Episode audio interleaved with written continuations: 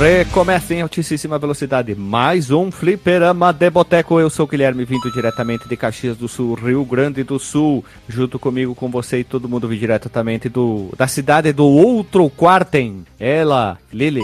Olá, olá, olá. Sem intros, tô ansiosa. Vamos lá então, seguindo o baile aqui, sem perder muito tempo aqui, porque depois lançamos muito jogo, mas depois que a gente vai se juntar vai ser, vai ser complicado. Vamos lá, vindo diretamente das Alemanha, ele, DJ Delagostin. Fusão? É isso aí, hoje vamos ter aí um, um, um dos dois elementos necessários para fazer uma fusão, né? No, isso, no hoje, hoje. a gente já falou da FU e hoje é o dia da Zão, né? Exatamente. É, Exatamente. Guilherme, posso, posso dar uma dica para nossos ouvintes, especialmente nossos ouvintes jovens? Hum. É o seguinte: envelhecer, é, evite. Não, não recomendo. Eu, infelizmente, envelheci e, e não. eu digo que não é legal. Eu Ontem sei. saí, eu saí para comemorar o aniversário de um amigo, tomei eu, alguns gorozinhos a mais do que o normal e hoje eu passei o dia agradecendo que amanhã é feriado. Tá louco? Barbaridade. É verdade, não dá, né? Não dá. A idade, uh. a idade cobra, né? De, como diria o ditado, The Life Snake. É, não, você que não fez 30 anos ainda, não faça. Fique, não fique faça. abaixo dos 30, recomendo. É, é, verdade, é isso aí. Vamos seguindo o baile aqui. Ele que vem diretamente, sabe da onde? Renato Original. É, como o DJ disse, né? Ninguém me avisou, né? Acabei de virar pros 40, cara. É. pra quem não sabe, o Renato fez aniversário ontem. Ontem? Ontem. Ontem. Ontem. Isso. E pra fechar, vindo diretamente do extremo norte do país, ele que veio diretamente para nos salvar de todo o mal, vindo diretamente do Japão também, Dr. Marcos. Né? Opa, do Japão? É nóis, cara. E olha só, realmente eu, eu concordo plenamente com o Didi aí nessa essa narrativa dele aí, cara. Se pudesse ficar ali na, na, no máximo ali nos 30, estaria, estaria de boa. Mas, né, o corpo cobra, né? A vida cobra, né? Life Snakes. Oh, ou se cobra Life Snakes. Life, the Life Snake. oh, o Cachorro concorda aí, hein? É, Life Snake, cara. É isso aí, vamos seguindo aqui. E para fechar, meus amigos, hoje é dia 30 de abril de 2023, estamos no dia da gravação, estamos comemorando nós do Fliperama de Boteco, oito anos de existência, meus irmãos. Oito Parabéns anos. pra você! Não? É pra cantar? O, o Fliperama que claramente não tá seguindo a minha dica e está envelhecendo e fazendo aniversário, hein? É, mas infelizmente nós temos que dizer, porque chegamos a oito anos. Eu vou só botar um, um breve parênteses aqui, já que a gente não teve episódio especial, mas hum. assim, nesses oito anos aí, lutamos bravamente contra inúmeros interpéries. Para quem não sabe, no início do fliperama, eu fui muito ofendido nas redes sociais. Eu recebi pessoalmente mensagens devido ao meu sotaque de gaúcho, né? Então, pra quem não sabe. É, gaúchofobia, olha, gaúchofobia. Calma, calma, deixa, deixa eu te explicar. Não tenho raiva da pessoa, a pessoa pode ficar com a raiva que quiser, mas espero que não tenha passado ou voltar a ouvir, mas algumas pessoas não queriam ouvir mais o fliperama por causa do meu sotaque. O do Alexandre é um pouco menor, né? o meu é mais exacerbado, exagerado. Olha a polêmica aí. É, teve, algum momento, teve alguns momentos ali também que a gente sofreu um hate de uma parcela muito pequena, porque sempre existe de ouvintes do 99 Vidas chamando a gente que a gente era um, um clone genérico. E é, deve ter sido dois, Nada três pessoas mal amadas. Calma, tô explicando, depois vocês podem explanar assim. Algumas pessoas achincalharam a gente por simplesmente não entender alguma palavra que a gente falou. Mas a pessoa é, tem que, como é que, como é que diz? Se a pessoa entendeu errado, o problema não é nosso, talvez seja da pessoa, né? Então a gente continua firme e forte com todos os problemas ali nesses oito anos, é, gravando episódio, gravando podcast, se dedicando ao máximo, trazer bastante informação e, e infelizmente quem odiou, odeia a gente, é, paz no coração. Quem odiou é só não ouvir, cara, é muito fácil. É, não é assim que funciona na internet. Quem odiou é só apresentar para 10 amiguinhos. É, é verdade, né, cara? Tipo assim, ó, ouve esse podcast aqui, tu vai ver que é uma merda e de repente a pessoa gosta, cara. Exato, exato. Ou continua dando ibope mesmo odiando, tá ótimo. Mas na verdade eu só queria dizer que é mentira que o Guilherme esqueceu. Ele tem um papelzinho anotado com o nome de todo mundo. Deu dislike ah, é? e toda vez que ele faz churrasco ele queima um papelzinho, então. Não, não. eu queria. Eu, não, não, eu tô, eu tô falando sério. Olha só, eu já mandei mensagens para várias pessoas muito famosas na internet e, e, com menos fama. Vários responderam dizendo que não podiam e tal. Alguns quiseram cobrar para gravar, o que eu achei um tanto quanto que um pouco de falta de educação a forma como foi abordado. Alguns veram, leram as mensagens e ignoraram, mas é isso aí que acontece, né? Sei lá, a internet transformou algumas pessoas em muito mais famosas e super acessíveis, queridas, educadas. Tu pode mandar mensagem, a pessoa responde, e outros simplesmente caminham por cima de todo mundo se achando melhor, né? Infelizmente. Isso é nossa caminhada de oito anos. E em contrapartida, temos ouvintes também muito, muito, muito queridos claro. que compartilham muitas coisas nas redes sociais, então a gente também tem que agradecer. Isso, temos o público fiel, né? Porque a gente tem essa ideia de gravar episódios com jogos muito obscuros, bem diferentes do que o algoritmo gosta. O algoritmo gosta de Mario. O algoritmo gosta de. Também, né? De, é, de títulos chamativos como o próprio YouTube, coisas assim. A gente tá indo pro lado diferente. A gente vai gravar Mario, mas um pouco a gente vai fazer um episódio de três horas falando sobre Mario Smith. Só falta, né? Captain Steel. Não, é, pelo amor de Deus. É. Pô, mas eu, eu acho que a gente também, pelo menos assim, nesse tempo todo, é, é, muito autêntico, né, cara? Eu acho que a gente não. Não é que a gente, olha só, vamos só no que não é comercial. É porque a gente realmente pega coisas que marcaram a gente, o que a gente conheceu e tem curiosidade que quer compartilhar aqui com a galera, né? Então, é, meio que desde o início do, do podcast, essa sempre foi nessa vibe, né, de, de projeto. É, a gente começou, só que acabou indo para um outro lado, achando essa, essa parte totalmente diferente de podcast. A gente se achou ali mais ainda no meio do caminho, gosta de bastante de pautas longas, com muita informação, e aí virou o nosso estilo, olha que bonito, FDP descer. Ai meu Deus, que nojo isso.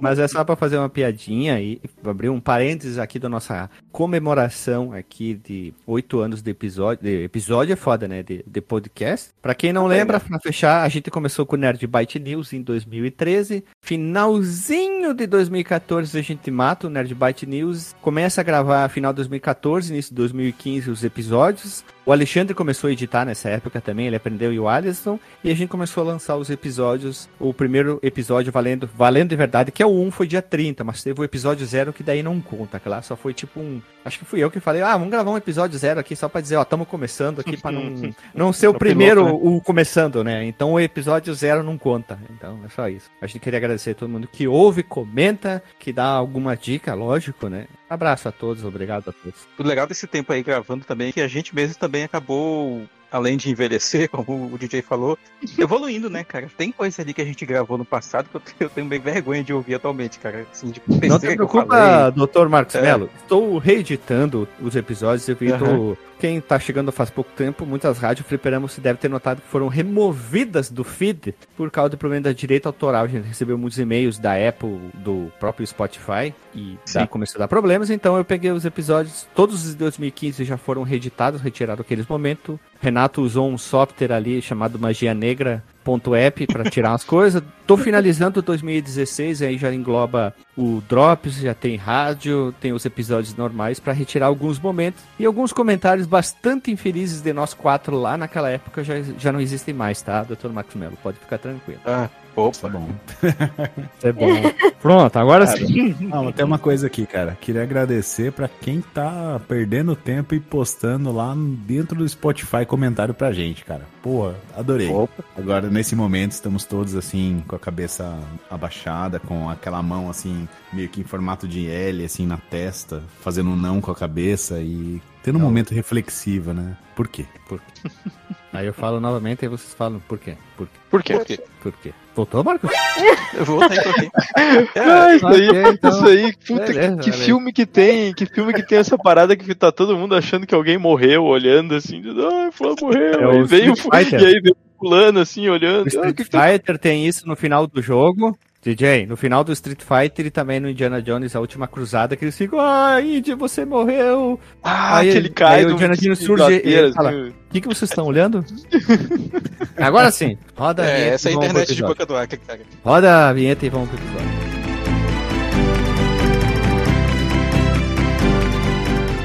Se você quiser enviar um e-mail para a gente, você manda um e-mail para contato@fliperamadeboteco.com. Se você quiser entrar no nosso Facebook e o nosso Twitter, é facebook.com/fdeboteco e o Twitter também é twitter.com/fdeboteco. O nosso grupo do Telegram é t.me barra fliperama de boteco. E você pode também ajudar a gente lá no Padrim com algum dinheiro, alguma verba que você possa em padrim.com.br barra fdb. E roda a vinheta.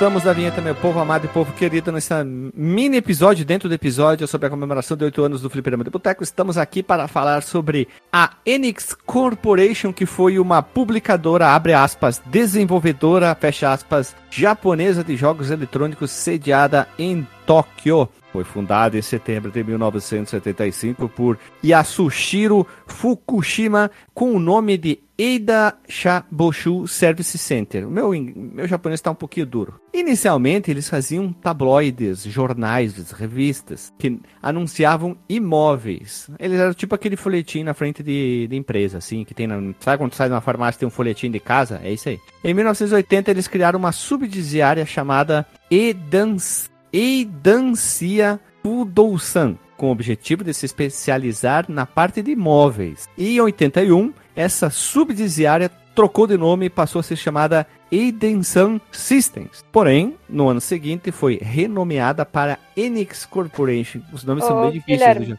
Ah. Sabe o que, que, isso me lembra? Não. Subdivision. Subdivision. Eu não entendi. Por que alguém, alguém explica aí, pelo amor de Deus.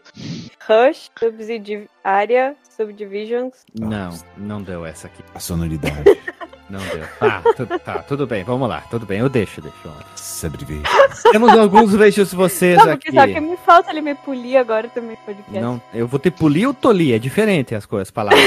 Vamos é, lá. Vai... Então, uma letra que muda totalmente o significado. Né? Inclusive, eu ia perguntar se teu subdiziária é, é, é, proposital também, né? Assim como. Não, é que assim, ó, vou explicar novamente. Com é. a utilização do Invisalign, algumas palavras dá uma travada, a língua bate no aparelho e às vezes sai errado a pronúncia. É bem difícil de falar várias palavras, tá? Aham. Uhum. Então, às vezes eu escorrega, às vezes essas palavras que tem uma letrinha que troca ali, eu, eu troco sem querer, não é proposital, nem nada, é porque é difícil mesmo não, de falar. Caso alguém eu achei aqui que fosse já tem... do, do nosso lore. Não, não, é burrice mesmo, tá? é dificuldade. tipo, olha só, Assassins é difícil de falar a franquia do jogo. Assassins. Tipo, a língua bate no por causa do som do S, né? Então, só para ficar bem claro. Voltamos aqui. Veja você, ela existiu até abril de 2003, quando ela se executou a fusão do Dragon Ball junto com a Square para se formar a Square Enix. Então a nossa pauta vai até a formação dela, né? O dia que foi forjada a empresa até 2003. O será, hum. será que foi sugestão do, do Toriyama isso aí? O quê? Da fusão? É, da fusão, né? Porque ele trabalhava com a, com a Enix ali, nos, eh, fazendo a arte dos jogos. Ele, estava mal e disse: ah, não, faz, faz a fusão aí, que nem os, os, personagens. Bora lá, vamos lá. O nome veio de uma mistura de Fênix do bicho, né? Que voa, que a voa, o Wiki de Fênix, com ENIAC, que é o primeiro computer Boys and Girl digital do mundo. Do seu primeiro jogo até 2003, a Enix publicou exatamente, incrivelmente, um total de 102 jogos para videogames. Tá? Publicou e exato 100 jogos para computador. A gente botou PC na pauta para facilitar, mas são aqueles computadores exclusivos do público japonês, como o MSX, NEC PC, o Sharp não sei o que lá. Então, aqueles computadores uhum. exclusivos uhum. do Japão são esses 100 jogos. 202 jogos, cara, e eu joguei dois. Isso daria uma média de 10 jogos por ano, entre aspas, mais ou menos, de, de 81 a. Bom, teria que fazer 75, mas 75 ela nem fazia jogo, né? De 75 a 2003. Mas alguns anos ela publicou tipo 3, em outros ela publicou mais de 10. Mas é uma média misturando aqui mais ou menos, tá? É só uma, uma um comparativo aqui. A Enix ela publicou, talvez seja a empresa de videojogos que mais publicou jogos na história. Não tem como comparar, sei lá, combater com eles. E alguns episódios relacionados, nós temos o episódio 14 A Klein, 124 Blizzard, 196 Travelon's Tale, 201 Data East, 211 989 Studios, 242 a Squaresoft e o Bora pro Flipper 43 que fala sobre o Dragon Quest 1, que é também conhecido no Japão como Dragon Warrior, meus amigos. Na verdade, agora... o contrário, Guilherme. É. É, é. No, no ocidente ele era Dragon Warrior, né? Uh, e, no, e no, lá no Japão era Dragon Quest desde o início. Isso, agora não existe mais o nome Dragon Warrior, é só Dragon Quest e eles padronizaram no mundo inteiro. Pra uhum. evitar e também problemas. tudo isso vai ser falado mais adiante. Sim.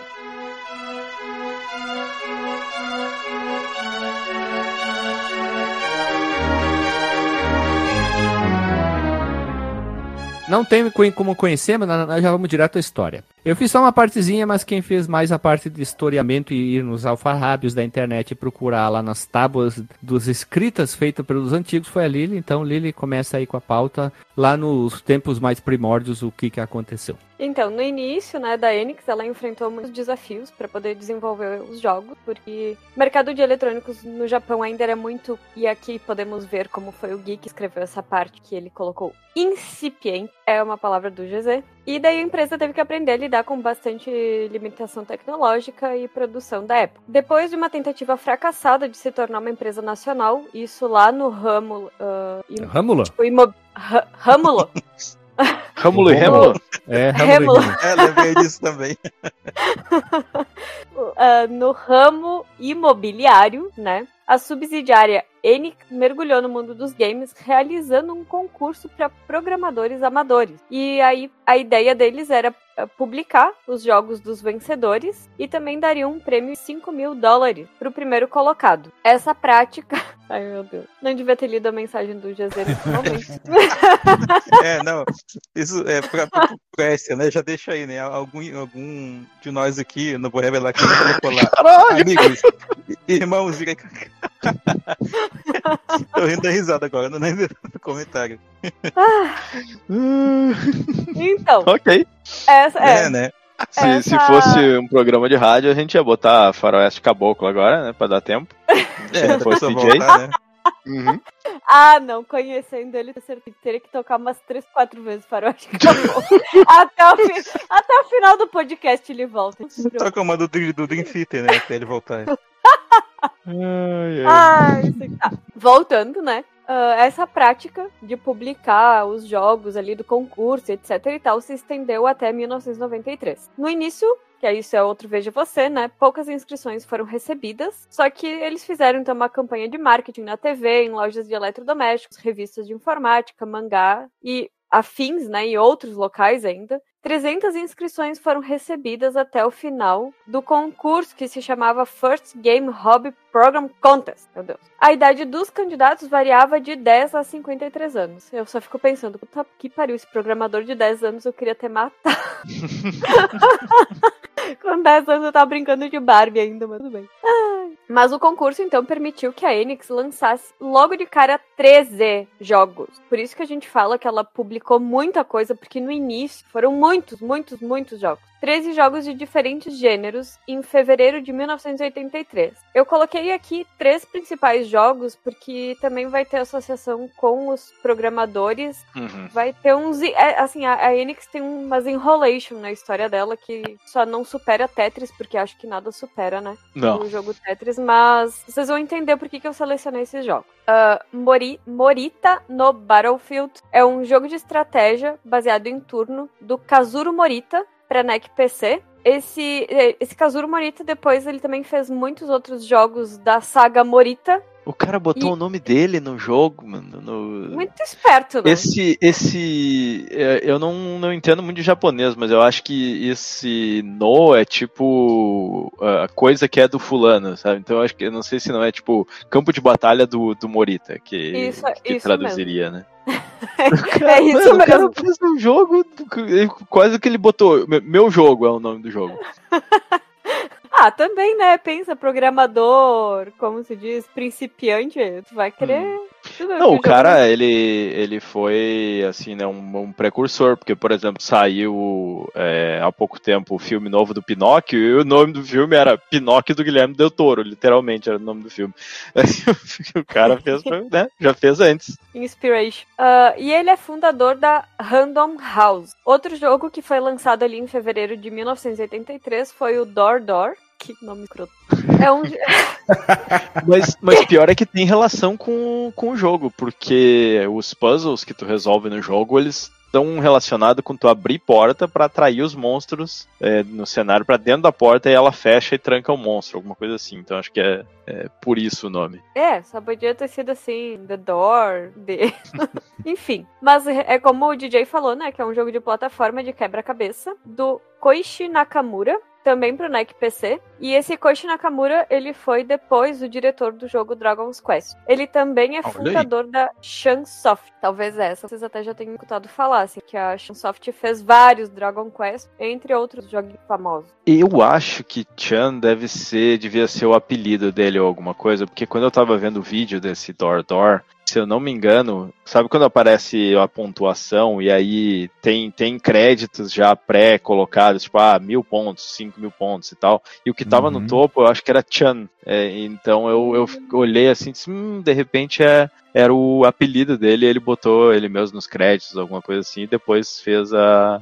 É, botou o nome da empresa também. Mas nesse caso aí, o, o no Netun mesmo, como que é o nome oriental mesmo, né? Tipo Chun-Li, sabe? Eu imagino dessa forma, né? Tipo Chun-Soft. É, só que não é o nome dele, né? E pelo que eu entendi o jogo, é. foi ele que fez sozinho, assim, nessa. Esse primeiro jogo, né? Sim, o primeiro sim. Uhum. Tanto, tanto, que na lista, tipo, Wikipedia, assim, eles, tipo, essa lista das, dos, desse concurso, no caso, né? Eles colocam jogo tal do programador tal. Eles não colocam diretamente a, tipo, Ó, por empresa. Tra trarei aqui o, a historinha que eu fui atrás do nome da empresa. O oh. Chun, no nome da, da empresa, vem do kanji, o primeiro kanji Naka do nome da, da, do cara, da, que ele é Nakamura, né? E esse uhum. kanji, no, em algum esquema japonês aqui, se lê como Chun. Então é por isso tem, tem essa relação. Assim. E tem relação com Mahjong, né? Aquele jogo, se eu não me engano, é o.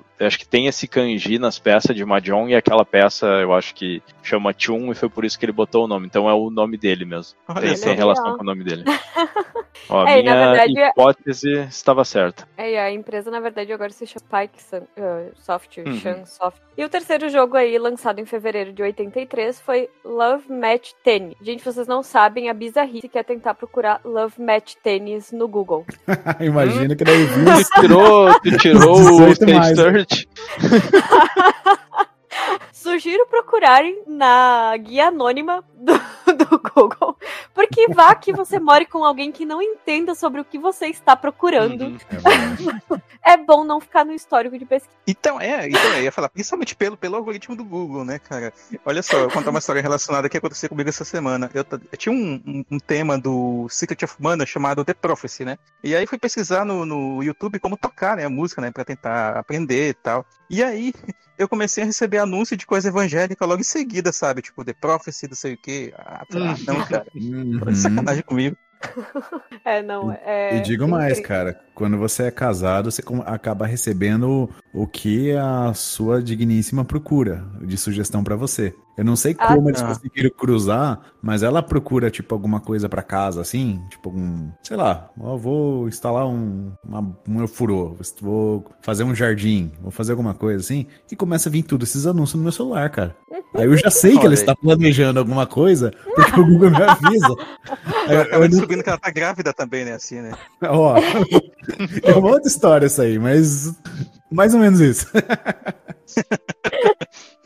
a, a, a, busca da esposa era a pílula do dia seguinte, daí aparecem umas promoções pro Renato da farmácia. Puta merda. Ah, mas enfim, esse Love Match Tênis aí é um simulador de jogos de tênis, obviamente, pelo que. Não, o nome não é muito sugestivo, mas enfim. Do Yuji Horii, também pro NEC PC. E o Yuji Horii, ele foi posteriormente o criador do Dragon's Quest. Na verdade, ele foi a mente por trás do Dragon's Quest. Mas ele também foi escritor do Chrono Trigger e do The Port... Se eu falar errado, peço perdão. Portopia? Portopia? É, eu não faço ideia de como é o jogo, mas já tinha ouvido falar disso aí já. É, The Portopia Serial Murder Case. Esse jogo me lembrou uhum. muito um atual, que ficou um tempão no Japão, e eu acho que agora ele até foi portado pra, pra região aqui, tipo, da, das Américas, que é, tipo, de casos, uh, tipo, como se fosse uh, júri. Ele, ele é um... estão ligados... Esse jogo, ele é tipo um... Como é que é aquele Ace Attorney? Coisa? Jogo de... Ace Attorney, né? Assim, de advogado, de, né? de tribunal. Essa aqui, é, essa aqui lá é de, é, de, é de advogado ao mesmo tempo que é de investigação, né? Uhum. É, mas esse jogo eu achei bem parecido com isso também. Mas uhum. enfim, eu não, entendo, eu... Eu, não, eu não entendo muito japonês, né? Daí eu não consegui ver direitinho. Porque eles ficaram só no Japão, né? Então é complicado. Uhum. E eu, eu tava olhando a lista de jogos desse primeiro concurso lá, dos 13 jogos. Uhum. Tem um jogo adulto ali no meio que é o Guest Mariko Hashimoto. E, e aí eu, eu dei uma olhada no, no YouTube, no YouTube não, ele não ele mostra assim, ele não mostra a parte adulta do jogo, mas aí eu fui procurar e parece que se tu conseguir fazer o que tem que fazer no jogo, a mulher que aparece no jogo, ela fica sem roupa, assim. Então, oh! olha aí, né? Começaram é, já com um joguinho adulto no, na lista também. Veja Queriam você. vender, né? Pra ah, todo cara, mundo. a putaria move o mundo, né, cara? Inclusive, olhem, olhem a imagem do Renato postou aqui, chat. Quando vocês procuram um Love Match tênis, é isso aí que aparece. Deixa eu ver. Eu vou deixar a imagem no link no Porsche. Só. Tem que estar na postagem. Qual a necessidade ah. disso, né? Me conta. Agora eu sei que as mulheres passam quando você tem uma guerreira bárbara de fio dental, né? De, de animal print, né? Enfrentando um exército de homens com ar armadura, né? É, só para os ouvintes entenderem, né? O que a gente tá vendo é um carinha super bem definido com uma raquete. E, e a... fazendo pose e, e, cara, né? De, é, de óbvio. Não, isso é óbvio. Chega a ser até, às vezes, eu acho até meio vergonha alheia essas poses aí. Mas a. Não, ele tá com o olhar tão profundo, cara, que tá. É, eu, é eu não tô olhando né? muito, né? Porque não, tá, tô quase convencido aqui. Agora que eu cheguei na meia, agora que eu cheguei na meia idade, né? Vai que eu mudo de ideia, né? Uh, mas esse Yuji Horii que eu tava falando do jogo e do criador, Dragon's Quest, ele também é fundador da Armor Project, que possui até hoje contrato exclusivo com a Square Enix. Foi uma das poucas empresas que, depois de ter feito a fusão, continuou com um contrato exclusivo. Por que, que eu mencionei a, a, essas, esses três jogos, essas três criaturas e as três empresas. Porque, pelo que eu entendi, a Enix não contratava, tipo, uhum. fixo. Eles, como pessoas, uh, tipo CLT, né? Que seria o nosso CLT. Uhum. Ele uhum. terceirizava todas as, todas as pessoas que, que produziam os jogos. Então essas pessoas tinham que ter empresas, né? Sim. Então, ela era a... só publisher, né? Ela encomendava o jogo e aí ela fazia ali, né, o marketing, as paradas Sim. assim, né, de distribuir. Provavelmente dava pitaco, né? Porque é, acho que varia muito de publisher para publisher como é que é a relação com os desenvolvedores, mas normalmente a publisher ela influencia bastante o jogo no que ela acha que vai vender mais, né? Ela tá mais na parte comercial. E acho que o negócio deles foi, ah, a gente não quer ter que se preocupar com pessoal, com não sei o que, a gente só quer se preocupar com a parte comercial e aí vocês aí façam suas empresas e a gente contrata vocês para fazer o jogo. Deixa eu aproveitar a pausa aí, cara, já que eu vivo no passado, estou um pouquinho no passado em relação a vocês, como disse o Daniel Faraday e o GZ no começo do programa. O nome do bichinho do Dordor é Shun também. Hum, olha aí. Estamos desvendando o mistério aqui do. Nossa, cara, os caras gostam de botar os nomezinhos, né? E se a gente rodar muito esse podcast, desbloqueia Chun-Li no final. Nossa. e ó que o comentário veio de, veio de mim ainda, hein? Mas, uh, voltando, né? Em junho do mesmo ano foram lançados mais oito jogos, sendo que daí um dos jogos mais importantes aí era aquele de Portopia, que eu tinha falado do Yuji Horii. E outubro foram lançados mais 13 jogos. E novembro, mais um. Então, só nesse. Quem é bom de matemática aí? Eita, 26... tô pessoa errada, hein? 30, 36 jogos. Ou... Ah, bom, a muitos, muitos jogos. Vocês, vocês ouviram a porta Sai. batendo? A Sim. fosse o fax do GZ saindo. Não, mas foi aproximadamente 36, 36, 37, 38 jogos, enfim, que ela lançou em um único ano. Então, tipo, a Enix saiu uhum. bombando na, né, nas publicações. E os de outubro já foram de um segundo concurso que eles fizeram. Ah, sim, então, teve dois concursos eles no fazendo mesmo ano, né? direto, assim, né, esse, esse tipo de coisa. Isso é uma estratégia muito boa, porque, tipo, eles, eles não precisam se preocupar em, com game design, com ideia, nada. Eles vão dizer, ah, fazer concurso a gente paga aqui um tanto pro, pra quem ganhar e publica o jogo dos caras, mas os caras já chegam com, com o jogo pronto, né? Não, é, é um jeito muito barato de publicar, né?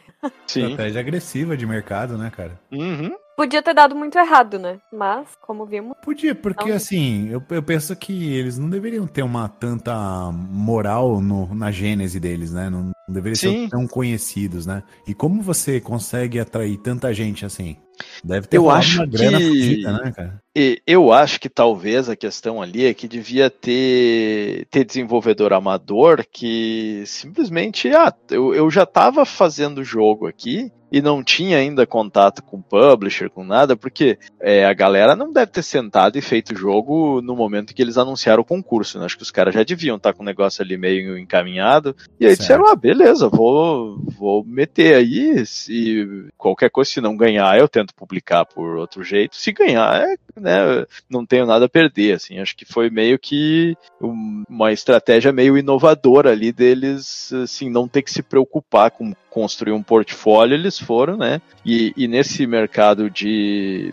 Porque esses jogos eles eram todos para computadores, né? Os, ali tinha o que a gente comentou antes, o NEC PC 8801, o FM8, todos esses micros japoneses, né? Que o, eu acho que o pessoal fazia, os robistas faziam muito mais jogo para esses computadores porque as ferramentas eram mais acessíveis. É verdade. Tu não, tu não conseguia fazer pro, é para consoles. É Olha aí, voltou o GZ.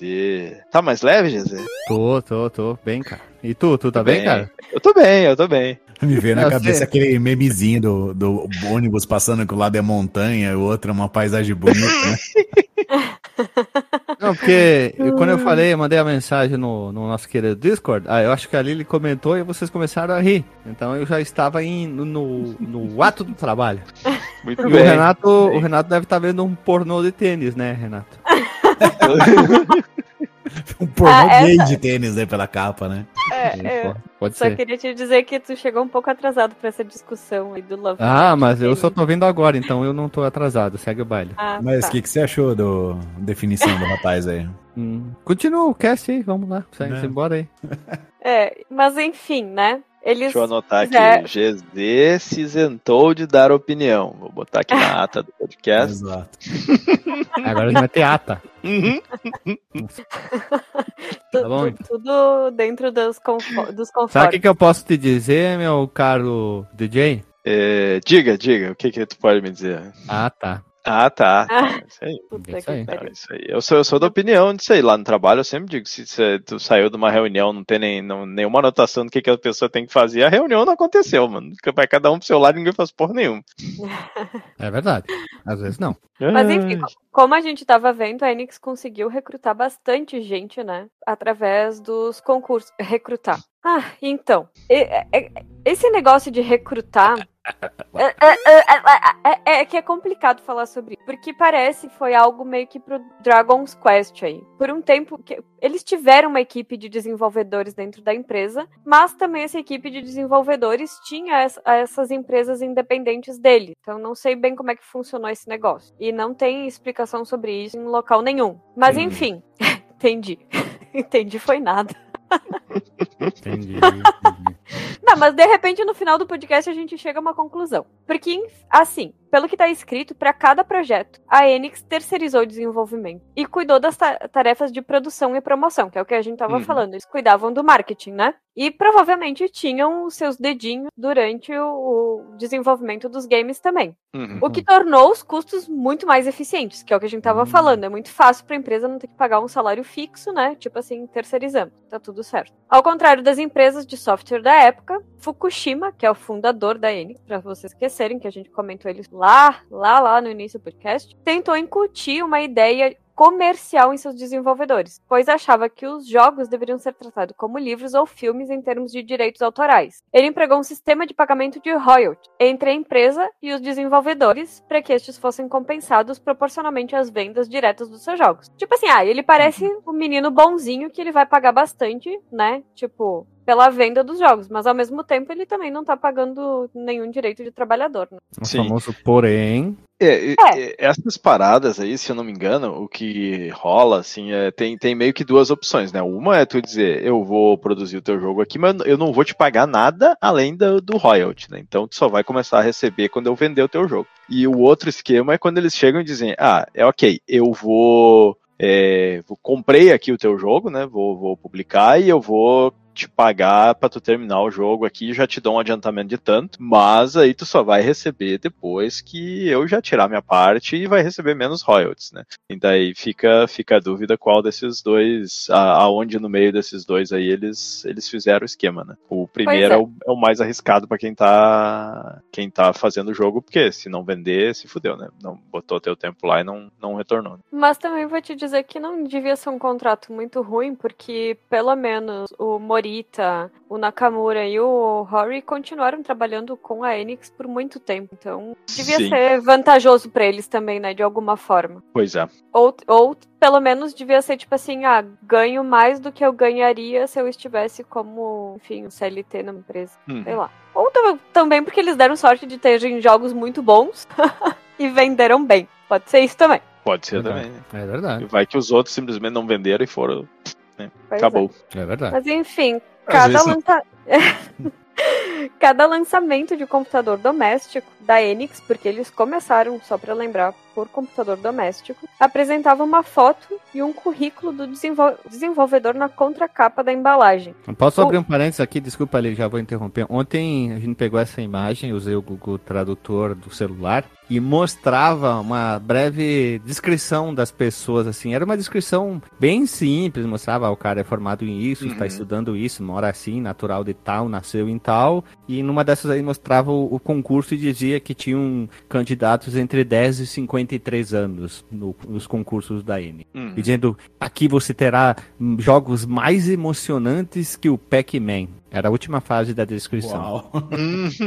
não, é verdade, eu tô falando sério, não tô brincando. Vocês sabem que eu gosto de mentir, sim, tá, um monte de parar. Não, não duvido, besteira. Cara. Mas a última, último textinho que eles tinham escrito embaixo, assim, em japonês, lógico, né? Tava escrito: jogos mais emocionantes que Pac-Man.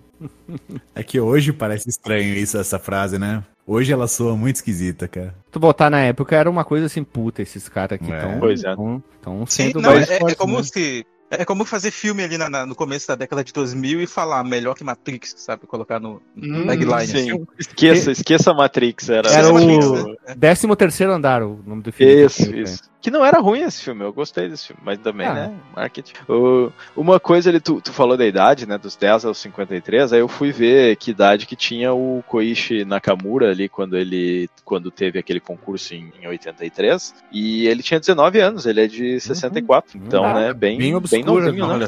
Bem obscura dos videogames, videojogos. Hoje, é, hoje nós temos, lá, lógico, é, prodígios da programação, pessoas muito novas lançando jogos, trabalhando com jogos. Você vê mesmo na Fórmula 1, pilotos com 21 anos, já com experiência de anos, né? Então, sou até engraçado falar isso, uhum. mas nos videojogos também sempre foram assim, sempre teve prodígio desde, o... desde, cedo, né? O Phil Spencer, vocês lembram, né? O Phil Spencer foi um prodígio, né? Desde muito novo trabalhava. Né? Sim. Né? Uma coisa, eu acho muito interessante esse negócio de ter a imagem e o currículo do cara no, no, no jogo ali por dois motivos, né? Um, porque não era muito comum ter crédito da, da galera nessa época, e, e às vezes era porque a empresa não queria botar crédito, e a, e a outra, às vezes, era porque o Japão é um, é um lugar assim muito cheio de tradição e coisa, é, né? o Japão é outra cultura. Outra cultura é, não discutir, a gente não pode. A família dos caras queria que eles, que eles fossem advogados, que eles fossem doutor, sei lá, era, era meio que marginalizada essa, essa carreira, né? Tu não estava trabalhando como engenheiro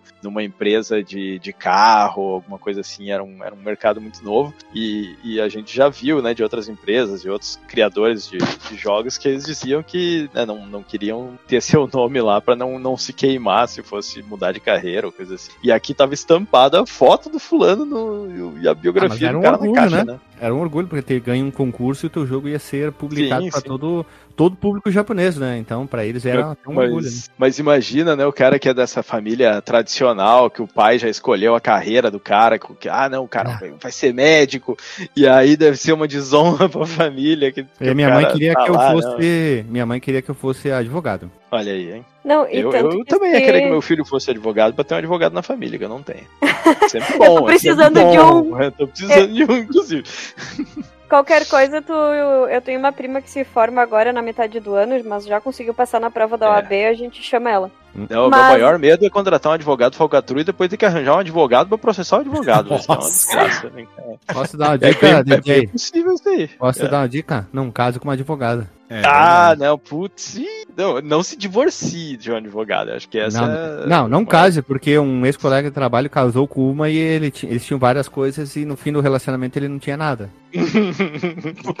Agora segue o baile, segue o baile. Segue o baile. Não, é que eu ia dizer que isso era tão importante, assim, nessa questão da profissão no Japão, que se vocês forem ver, o próprio Hori, é, ele era formado em literatura. E ele trabalhou como jornalista por um tempo. Então, realmente, tipo, eles davam prefer... Todos eles, basicamente, têm outra formação que não seja. Olha o DJ formado em, em, na física das coisas e virou programador de cassete. Isso aí. É. Mas também, para lembrar que realmente dentro do jogo o programador não era acreditado, nem a empresa que o programador tinha aberto. Então, hum. era a única forma de acreditar ele mesmo era na contracapa lá do. Ah, depende do, do jogo. Lembra ali que a gente foi olhar alguns, alguns tinha lá o nome da pessoa, às vezes tinha o nome da Tchum Tchum Software. Isso nunca foi um padrão. Hoje tem um padrão muito uhum. bem estabelecido já, né? Todo mundo ganha o, entre aspas, o seu direito. É. Mas com o sucesso comercial dos jogos de PC, em 85 a Enix começou a portar os maiores sucessos pro Famicom, começando por Dor Dor e o Deportopia Serial Murder Case. E o Dor Dor é lembrar... é aquele que, aquele que tem que ficar subindo e descendo escada? Isso. Tá, esse aí eu achei bem bacaninho o jogo. Não é o lembrar... divisor de, de águas, assim, meu Deus, que jogão assim, mas eu achei ele bem, tem futuro, tem potencial. É, pra lembrar que eu falei só como Famicom mesmo, porque ficou exclusivo no Japão, né? Senão eu poderia ter falado Nintendo. Eu, eu e... gostaria de dizer aqui, um momento importante do Flipperão de Boteco, que a Lili não falou console Nintendo. Uhum. eu me, me puxei nessa. Eu concentrei Sabe quando tu foca no que tu tá falando? Isso, concentrou, concentrou o que? Mas aí pode é, ser que eu erre mais adiante alguma coisa, né? Então, fiquei de crédito ali. É tipo quando você tá tocando com uma banda, né, cara? Daí tu vai se concentrar para fazer o solo, você erra ele inteiro, né, cara? Você não pode pensar nele. Você não Mas pode tu... pensar no que você tá fazendo, senão você erra, cara. Eu não sei porque eu sou baixista, baixista não tem solo, né? Então nunca errei. é que eu tô, te... eu tô tentando me desculpar com o Guilherme pela cagada que eu fiz que ele não sabe ainda. Qual? Não, quem fez ah, cagada foi o Guilherme, agora é pouco. Também. Ai, meu Deus, essa aí foi boa, Martinello. Eu tenho que admitir, essa aqui, nessa aqui tu foi bom, hein, Dr. Marcos. Qual foi a tua cagada dele, então? É, eu desliguei o Audacity, daí eu não salvei e eu tive que abrir de novo. Parabéns. Tá. Sejamos felizes. Isso. Mas foi a partir de então, quando eles fizeram o porte lá desses dois jogos, que eles começaram a concentrar os títulos para os consoles. Mas eles continuavam a vender jogos de PC e ficaram fazendo isso até 1993, por mais quase 10 anos. Veja você, esses games foram portados pela Shang ou Chun Soft, sei lá como eles querem que a gente chame, e a Enix terceirizou, então é o que eu tava falando antes. Muito provavelmente eles não desenvolveram nada mesmo. E nunca saiu do Japão. E veja você, parte 2 dessa partezinha aqui, o primeiro jogo que saiu para os Estados Unidos foi o Dragon Quest do Nintendinho, do console Nintendo, pela Nintendo, em 89. E que foi só três anos depois do lançamento no Japão, devido a problemas de localização, que a gente vai é. falar mais adiante também. E Eu fui dar uma pesquisada nisso aí pra tentar entender por que, que demorou tanto ali. E aí a, a Enix diz assim, ah, não, não vou, não vou. Aí a Nintendo bateu no peito e fez assim, deixa pra mim. é, e a mudança de nome daí pro Dragon Warrior foi por causa desses, dessas complicações, enfim. Interpéries. Dúvida honesta agora. O primeiro Final Fantasy ele já tinha saído nessa época no, nos Estados Unidos? Porque em 1990, né, vocês falaram, porque eu acho que foi o mesmo ano que Não, saiu. 89, 89. Ah, 89, tá. É, pois é, o, o... E seria ali pra concorrer, né? Porque o, os, ambos os jogos eles saíram cerca de três anos lá no, no Japão, né? E demorou bastante para ele chegar o Final Fantasy Unidos, 1, né? O Final Fantasy chegou, 1 chegou um ano depois. Eles hum, tiveram. Tá. O, o que eu fui procurar, o maior problema que tinha tanto a Square como a Enix era adaptação dos poucos caracteres para falar em japonês para as muitas letras Sim. que precisavam para uhum. Então era comum cortar muita coisa de texto para não diminuir só isso, mas também para baratear, para tornar mais uhum. barato esse processo que era muito demorado. E foram poucos jogos. né? É, foram poucos jogos na época estamos falando isso dos anos 80, início dos anos 90, que eles faziam o quê? Eles faziam o jogo e no processo já tinham os textos definidos, eles já passavam para um profissional, para esse uhum. profissional já traduzir o jogo. Então, quando ele saía, ele saía com um pequeno atraso só no território americano. Né? Estou falando Eu preciso... isso no caso preciso fazer uma correção de datas ali, ó. Só pra vocês terem uma noção, tô no Wayback Machine, né? O, no Web Archive, enfim. Em 86 saiu o primeiro Dragon Quest no Japão tá? Uhum. 87 saiu o primeiro Final Fantasy no Japão. Isso, é isso mesmo. Foi o que eu falei. Uhum. Falou 89. 89 é, que a é nos Estados... Do... Pera, pera. É, ó, eu falei é, 86 é. Japão, 89 Estados Unidos. 87 o Final Fantasy no Japão, 90 Final 90. Fantasy nos Estados Unidos. Foi o que eu falei. Ah, tá. Perdão, entendi Enfim, errado. Nada, nada, nada, nada. É, é que é legal, até depois a gente pode deixar no, no link no post também esse site, porque ele faz um comparativo lado a lado, tanto da Enix quanto da Square.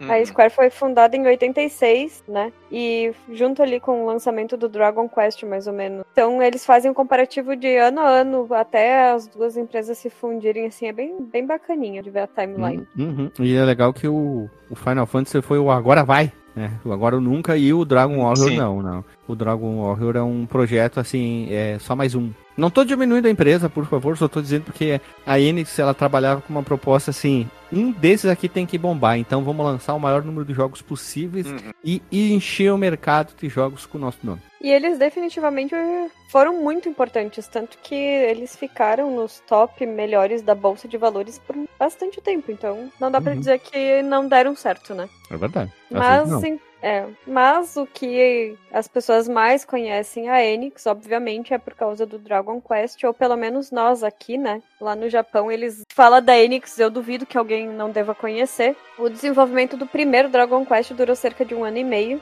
O que eu tinha falado que o Yuji Horii era o o cabeça por trás do jogo é porque realmente é ele que teve a ideia. Ele começou a trabalhar no conceito em 1984 e a equipe de desenvolvimento foi formada no final daquele ano com as pessoas lá do concurso, sendo que as pessoas que se juntaram no desenvolvimento foi o mangaka Akira Toriyama. Pouco, pouco famoso, né? Uhum. É. Ele nunca foi contratado a Enix, né? Ele era terceirizado, né? Lembrando, pois então, mais importante. Né? É, o que a gente estava falando, assim, que é, é, meio confuso como todos esses terceirizados se juntaram para o desenvolvimento de um jogo. Eu não sei o que, que a Enix fez nesse, nessa questão, assim. Ninguém, comenta. Só diz que eles fazem parte da equipe de desenvolvimento só, do Só uma, uma, uma, uma, dúvida. Que, que, que dia, mês e ano saiu o Dragon Quest no Japão? Vamos bem rapidinho só para fazer um comparativo. É maio de 86. 27 de maio de 86. É, o,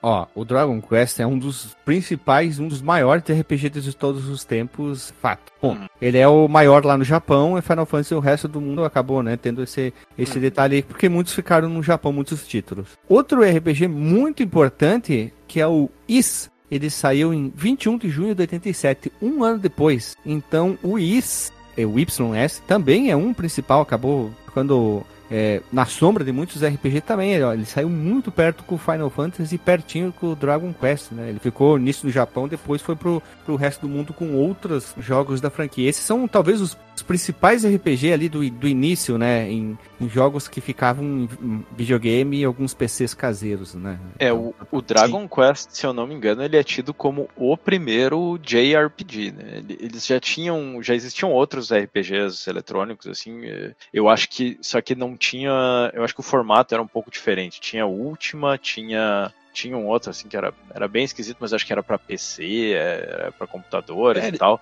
Costumava ser para PC esses RPGs, mais aquele modelo molde oriental, né? Geralmente sob influência de Dungeons and Dragons, alguma coisa uhum. assim. E aí o Dragon Quest realmente ele cimenta esse formato, né? Pelo que, pelo, pelo menos pelo que a gente tem de registro até então. Se né? tu for usar o Ultima, aí ele vai lá pro início dos anos do, dos início dos anos no, 80. 80. Com o final dos anos 70, que tem um outro jogo que é um proto, um, vamos dizer assim, um proto Ultima antes de sair o primeiro Ultima, que é de 80, que aí vem o Ultima 1, que também é um RPG muito influente, só que ele não é oriental, né? Ele tem a, uhum. a sua fundação ocidental, que também o último é muito importante, até o, o Ultima 4. Eu sempre ouvi dizer que o Ultima 4 é o melhor de todos, e saiu em 85, para vocês terem uma ideia. O Ultima 4, uhum. o quarto jogo da franquia. E o último jogo da franquia é o Ultima 9, que saiu em 1999. É, e, ninguém sabe. E uma curiosidade é que o Akira Toriyama, quando ele começou a trabalhar nesse, nesse projeto, projeto, eu não sei se ele começou desde o início em 84, né? Eu imagino que sim, porque era design dos personagens, né? Não era só. Eu imagino que não, ele não entrou só no final lá pra fazer a capa e coisa. E o, o Dragon Ball, ele é de 84 também. Né? Ele, ele já tinha trabalhado no Doctor Slump, que é um mangá, um mangá de... famoso antes, né? Sim, de humor, né? Sim, bem humor, bem humor, bem forte, né? É, mas o Dragon Ball mesmo, que foi o que, para nós, foi o que deixou ele famoso, né? Fora do, do, do Japão. É, foi é do mesmo ano que, que começou a produção do Dragon Quest. Aqui, ó, o, do, o Dr. Slump lá, que tem a Bulma criança como protagonista, é de 80 a 85. é Bulma criança. Realmente parece. parece com a Marley também, do, do Chrono Trigger. Na verdade, parece com a Luca. Ela parece também. um pouco a Titi também, não? Quando a Titi era criança no Dragon Ball. Na verdade, Ball. todos os personagens do Dragon Ball são iguais, só muda o cabelo. Ponto. Muda o cabelo, né? Mas o, é impressionante como tem alguns personagens que tu olha do, do Dragon Quest e tu, cara, aquele ali é o Android Taradal, aquele ali é o fulano, é igual, tem, aquele ali é o Trunks, porra, é o, assim, o cara precisa... O meu consagrado, vou ter dizer um negócio que eu aprendi também, vendo muito material, isso é técnica comum de mangaka, onde que tu desenha sempre os mesmos personagens em todos os mangás que eles criam, só mudando o cabelo para dar a impressão que são atores que interpretam aqueles papéis. Ponto. Ah, veja, e voz. É interessante. Poxa. Eu acho que isso é uma desculpa. O, o cara diz, fulano, é, preciso do trabalho aqui, tu consegue fazer fácil, fácil, assim. Aí liga três meses depois, então tá pronto? Ele, filha da puta, esqueci. Ele puxa lá um que ele já fez. Tá aqui, ó, pega esse aqui, ó, vai. O, o, o cúmulo disso é o Cavaleiro do Zodíaco, né, velho? Todo mundo ali parece o Shun e o Seiya, né? E, e tem os bizarros. É eu o Shiryu, ia falar... o Shiryu e o coisa, né? Eu ia é. falar uma maldade. É que como as pessoas ao redor, como as pessoas ao redor dele são todas parecidas, eles deviam pensar que as coisas funcionavam assim, deu.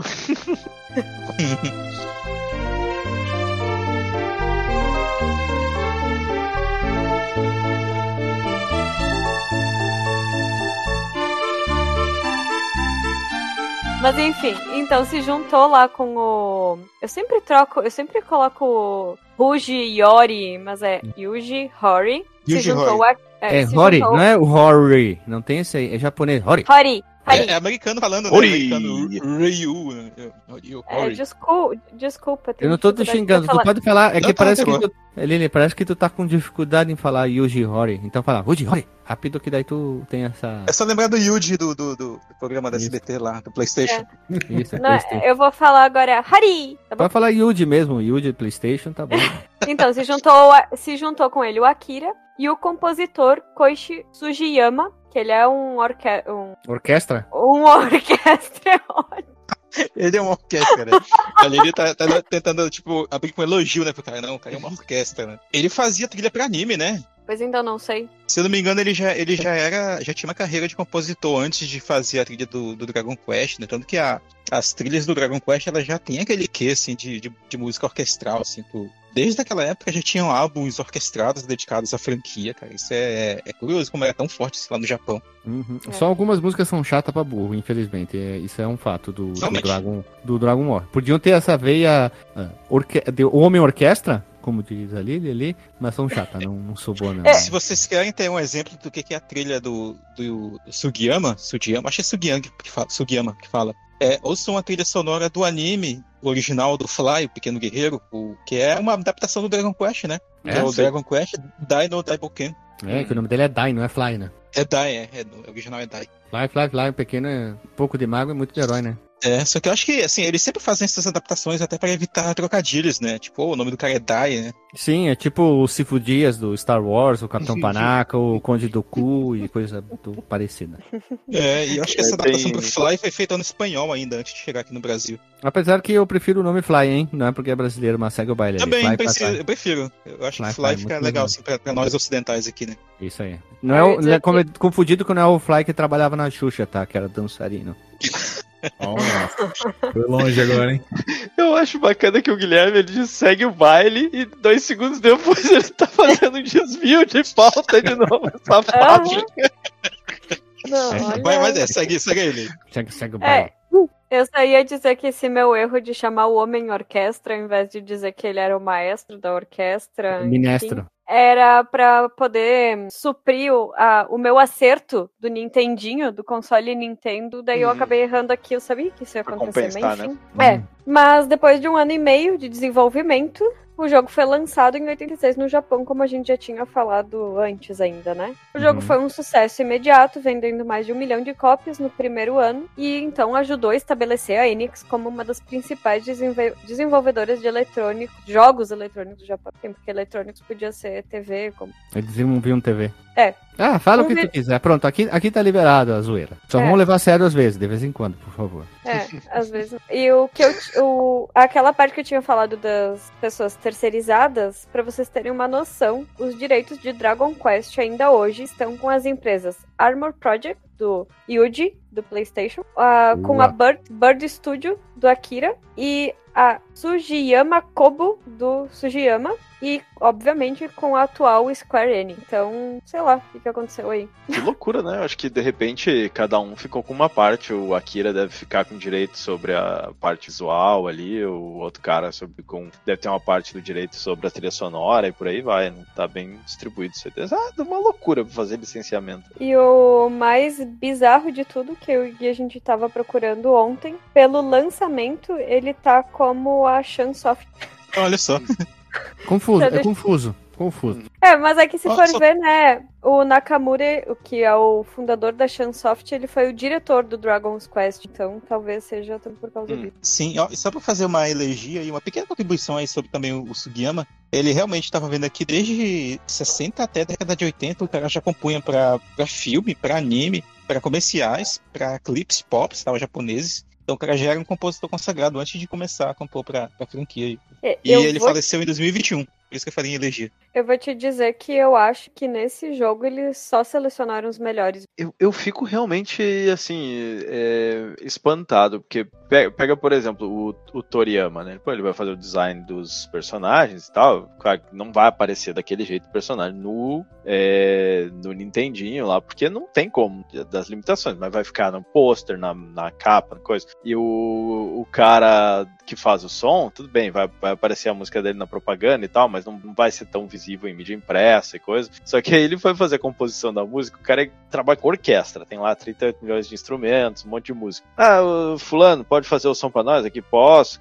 Como é que funciona? Ah, o senhor tem três canais de onda quadrada aqui, um de onda retangular e o aquele de onda de, serra e um canalzinho de ruído. O cara deve ficar assim, pô, como é que eu vou fazer música com esses, essa miséria de, de coisa, né? O cara que tá acostumado a, a fazer é, música, compor por orquestra. Eu acho maluco o cara dizer, ah, não, tá, beleza, vou mudar pra, pra videogame. Curioso. Pois é. Ah, bastante, cara. E assim, provavelmente devia ter gente assim para dar suporte, assim, com questão de programação, uhum. mas ainda assim é, é, é um, um, nicho assim Sim. muito diferente do que o cara já atuava, né? Completamente. Ô José, continua a parte aí dos embrólios do nome. Não, não, vai vocês aí que vocês estão bem. Eu só tô aqui de, de orelha seca. Mas meu Deus, a pessoa. Vou até fazer um adendo aqui. Eu tô logada. No... Vou fazer um extra, extra pauta aqui. Tô logada na Steam do Gui pra poder jogar, hum. obviamente, City Skylines. Se alguém ouviu o podcast sobre SimCity, sabe porque eu decidi começar a jogar isso? Foi, é isso a, mesmo. Apareceu um amiguinho aqui que começou a jogar Chrono Trigger agora. E esse amiguinho é o GZ? Não, não, não é o GZ. eu não tenho como ser amigo de mim mesmo, né? Ele não, tá não. ali. Não, não, segue a pauta que tá indo bem, aí tá ele jogando. tá, jo é, tá jogando canto aqui. Aí aparece a, ele, ele logado na tua conta, né? É, achei engraçadinho. Só porque a gente falou do Chrono Trigger antes. Uhum. Oh, nossa. Não, não, é pra gerar mais intriga. Aí o pessoal gosta de, de briga, né? É, a gente nem brigou direito hoje ai, ainda, ai. né? A risada debochada igual a da Lídia, né?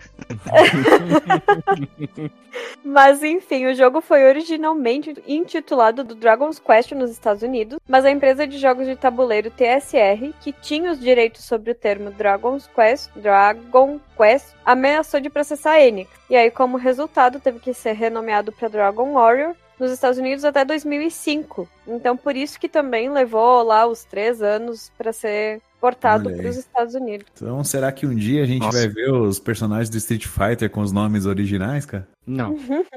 Não, porque a gente ah, já tá acostumado, né? Cara? Agora, enfim, não achei informações aí de, sobre isso, né? De por que que até 2005 só encerrou o processo. Ah, é, deve ter registro de marca, né? É. Registro de marca, né? Hum. É, Ela vence registro de marca depois de X tempo. Se tu não, se tu não fica constantemente atualizando, tu, tu perde, né? Aconteceu isso com vários. Vai acontecer isso com o Mickey, né? Vai espiral e vai cair em domínio público. Eles estão vendo o que, que, eles vão fazer, né? Pois é.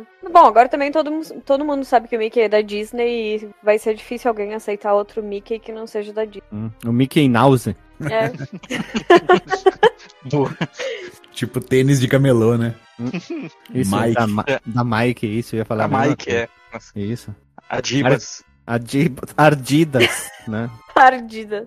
Ardidas uma pimentinha, assim, né? A Olímpico. E assim é. vai. Segue, segue, vai ler. Temos que ser mais sério aqui. Como Dragon Warrior, o jogo também se tornou um sucesso nos Estados Unidos e é, acredita e é creditado, não acreditado, por ter ajudado a popularizar os RPGs no mercado ocidental. É o que a gente também já falou até então, né? Novas empreitadas. Em julho, 23 de julho de 2001, a Enix lançou os jogos Crossgate, que é um MMORPG da desenvolvedora The Wango, ou Devango, de sei lá o quê. Django. Que ficou. É Django? Que nem o burrinho. O burrinho. O burrinho Django. Isso. Que ficou exclusivo no Japão, China e Tailândia. Além hum. do jogo Mina The Quest, de, pela desenvolvedora Lindworm. Ei, não dá pra ler isso aí, não. Até chora na hora de ler, né?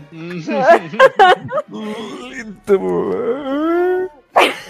Podia ser lindo, mas não é. Ah, vou, vou deixar lá, vocês que, que, que achem uma forma aí de ler essa, essa palavra aí.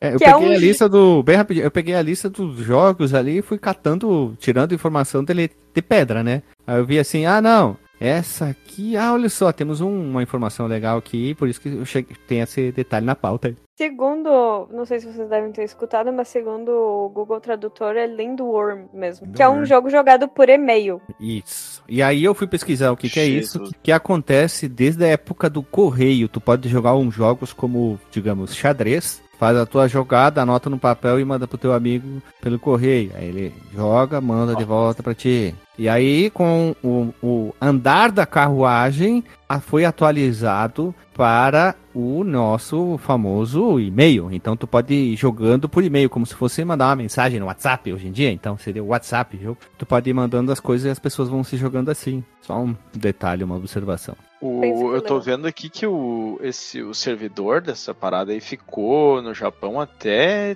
2007, até setembro de 2007. Esse é, Mina The Quest? Longamente. Não, ah, não, desculpa. O o Crossgate, eu tava olhando o que ah, tu falou. que é um MMORPG. Sim, depois ele foi fechado no Japão e aparentemente ele funciona em outros países, né? E no ano seguinte, então, em 28 de janeiro, lembrando 2002, esse ano seguinte, eles lançaram Dragon Quest Monster 1, que foi desenvolvido pela TOS. Esse jogo é a versão do Game Boy Color. Vocês vão ver, tipo, se vocês procurarem na internet, claro que a gente falou no Fliperama só sobre o Dragon Quest 1, mas ao longo dos anos depois vai mudando um monte a desenvolvedora dos Dragons Dragon Quest. Dragon Quest. Quest. Quest. E a finaleira, então, da empresa ocorre de que forma? Então, em 91, a Enix passou a publicar mangá. Ah, é outro, como dizer, o outro ramo que o Gui tinha falado já, né? Eles passaram a publicar mangás numa revista mensal, que eu não sei pronunciar o nome, eu acho que eu não vou me esforçar, mas é um shonen gang, ela muda de nome depois. E pelo que eu entendi, ela ainda existe. Ou a qual? A, empresa é essa de que publica os mangás? É, na a revista ela muda de nome. E eu acho que, eu... que, ela vira Gangan Comics. Ou não sei se esse é só o nome é, ocidental dela. Eu não sei. Mas tinha ficado como, como com uma subsidiária da N. Mas Essas... ela tá aí até hoje, né? Publicando. Uhum. O, o, último mangá que eu achei aqui na lista deles é de 2021. Ó, oh, será que parou? Não, uh, não, eu acho que não. Tem, sei lá, é porque eles, eles ficam um tempo sem. Eu acho que eles publicam muita coisa relacionada aos jogos, coisa do Dragon Quest, Final Fantasy. Olha só, ó, o nome Shonen Gangan, ele significa primeiro ano, segundo o Google Translator. Oh. Eita. Nossa, nossa, Renato, eu te agradeço porque tu pronunciou de um jeito tão bonito a, a palavra que eu até achei que tu fosse japonês. Eu escutei uhum. a mulher do Google falando, ela fala assim, shonen ganga. É, tem que ter esse shonen ganga. Não, não, não. shonen ganga. O japonês não sabe falar shonen gangan sem graça. o xingamento. Bom. Tipo alemão. O alemão tá dizendo eu te amo, você é a mulher da minha vida. Voltando pra Enix, né? Que é sobre o que a gente tava falando na pauta. Em, em 1999, ela estava super bem cotada na Bolsa de Valores, só que ocorreu um atraso na publicação do Dragon Quest 5, 6, 7. Ai, eu sou, romano. eu sou muito ruim em romano. Dra uh, do Dragon Quest 7. Era o 7 nessa época, Play 1 ainda. Play 2. É. O 7 é. é pra Play 1, o 8 é pra Play 2. É, é isso? Deixa eu ver só aqui, só pra dar um confirmamento aqui. Ô, oh, louco. Play 1. Tá Melo, velho. Não, porque assim... Calma aí, calma aí. O Dragon Quest, ah. ele tem versão para todas as plataformas, porque, por exemplo, o 4 saiu pro Nintendinho, depois saiu mais tarde pro Super Nintendo, depois saiu pro Dragon uhum. Quest, pro DS, perdão. Então tem Saiu essas, pro Dragon Quest. É, tem essas confusões bem doidas dentro do da franquia do Dragon Quest, porque ele saiu para Nintendo, Super Nintendo, depois sai para Play. Aí sai para Sega Saturn, exemplo, né? Então tem, é bem confuso a pessoa saber decore e salteado isso aí. Ó, ele saiu para Nintendo DS depois. Bem, bem feito, viu? Tava certo. Bom, esse atraso fez com que as receitas do jogo fossem contabilizadas apenas no ano seguinte, e aí as ações da Enix caíram 40% na bolsa no início de 2000. Somado a isso, Teve um atraso também no lançamento de Dragon Warrior Mon Monster 2 no Japão em 2001, acarretando numa queda de mais 81% nos lucros do primeiro semestre. Ali a Enix começou a dar umas bugadas. Não, a água bateu na bunda ali, é melhor termo que tem. Pode ser. Em junho de 2001, a Enix chegou a expressar interesse em fazer parceria com a Square com a finalidade de reduzir os custos de produção, né? E nesse mesmo mês ela comprou ações da Game Art numa proporção suficiente para poder ter controle majoritário sobre a empresa, com o objetivo de lançar a franquia Grandia pela Enix, né? Uhum. Então, tipo, assim, e depois eu, o... que, eu Bem, que mando, eu que faço. Eu li ontem, quando eles estiver adquirindo Grandia, eles lançaram dois Grandia no mesmo dia para duas plataformas diferentes com dois jogos totalmente diferentes, tá? Beijo na bunda, abraço. Confuso também. Segue o Eu achei que ia dizer que quando eles compraram, eles mud... É, o nome antes deles comprar se chamava Pequenia. Aí eles mudaram pra Grandia. ah! Vai, badunts.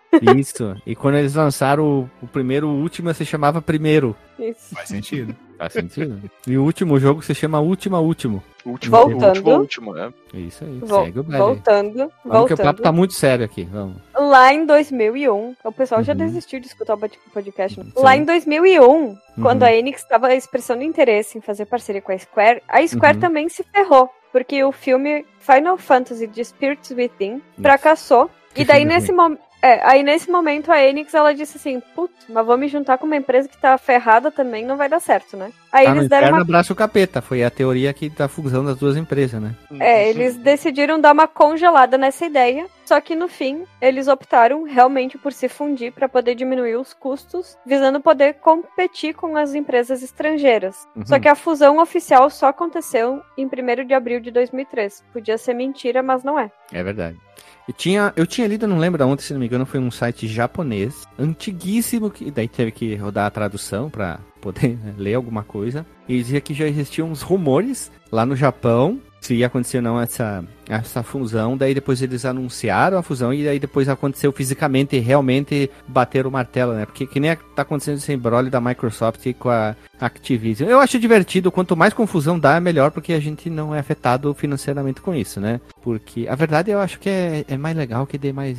É, bafafá, né? Pra dar notícia, né? Pra dar pra notícia, pra dar, pra dar sair no. O meu sonho é ver o. Ok, ok, Microsoft não consegue comprar Activision.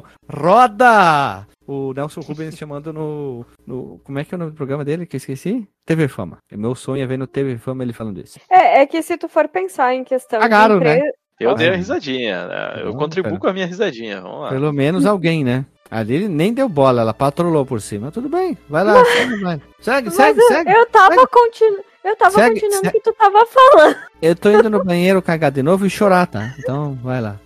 Eu não entendi. Porque tu achou que eu tava cagando pra ti, sendo que eu ia continuar o que tu tava falando. Que em não, questão de empresa deve ser realmente muito difícil em poder fazer essas junções, entendeu? Tem muita acho. coisa para ser decidida. Eles precisam discutir, ó, quem é que fica com que percentual, entendeu? E meio aí, meio. isso traz o que eu vou falar agora, que como parte dessa fusão, o ex-presidente da Square, que é o Yoshi, e eu juro por Deus que ele é um Yoshi, só que você, tá, gente? É azul, será? Pode ser falsificado. O Yoshi Vada, ou Wada, sei lá como é que é o, a pronúncia. O Yoshi ali, ele foi nomeado como presidente da Square Enix, então, né? Enquanto o ex-presidente da Enix, o Keiji Honda, se tornou vice-presidente. E o fundador da Enix, e obviamente o maior acionista da nova corporação, é o da Yoshi Square, Honda como presidente o... da, da, Square, da Square Enix.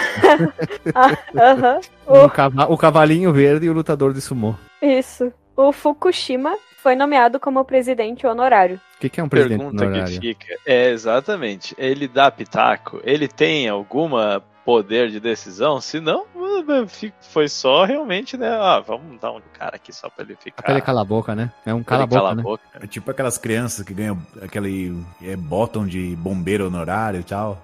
Que só fica lá se achando e ninguém e não, não faz nada de verdade. Uhum.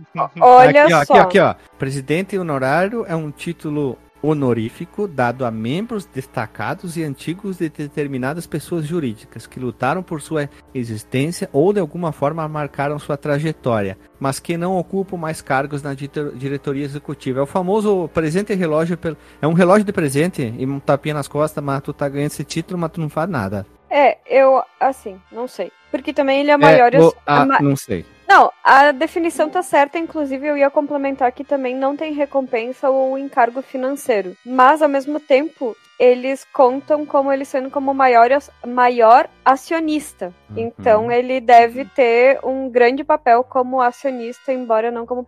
Eu acho que ele deve ter pensado assim, ó presidir essa droga vai ser difícil. Não tô afim mais de me estressar, já tô na minha aposentadoria, já ganhei dinheiro suficiente, vou fazer o seguinte, vou ser acionista. E o maior uhum. acionista, então se eu quiser, vocês fazem, se vocês se eu não quiser, vocês não fazem. Mais ou menos ah, isso. Ah, imagina, hein? É ditadura é videogameística, né? É, mas eu não me estresso com os funcionários que vocês têm e ponto final. Aqui no sul a gente usa uma expressão, é quá comando me. Exatamente. O, mas a, no final a marca Enix acabou ficando meio apagada na parceria, né? Porque, tipo, a gente, o pessoal quando fala dos jogos, normalmente não fala, ah, é da Square Enix, fala, é da Square. E ficou assim meio que, acho que quem, a, em termos de marca, a marca Square levou a melhor no final. Dessa... Eu, se, eu, sempre, por, por, depois de um tempo, comecei a falar sempre Square Enix, os nomes dos dois juntos. Uhum. Porque, apesar que se tu for falar Final Fantasy, quando tu olhar na Steam, sai como Square Enix. Tu olha Dragon Quest na Steam, Square Enix. Tu Sim, olha é aquele último. Empresa, né? É, aquele da franquia Valkyrie alguma coisa,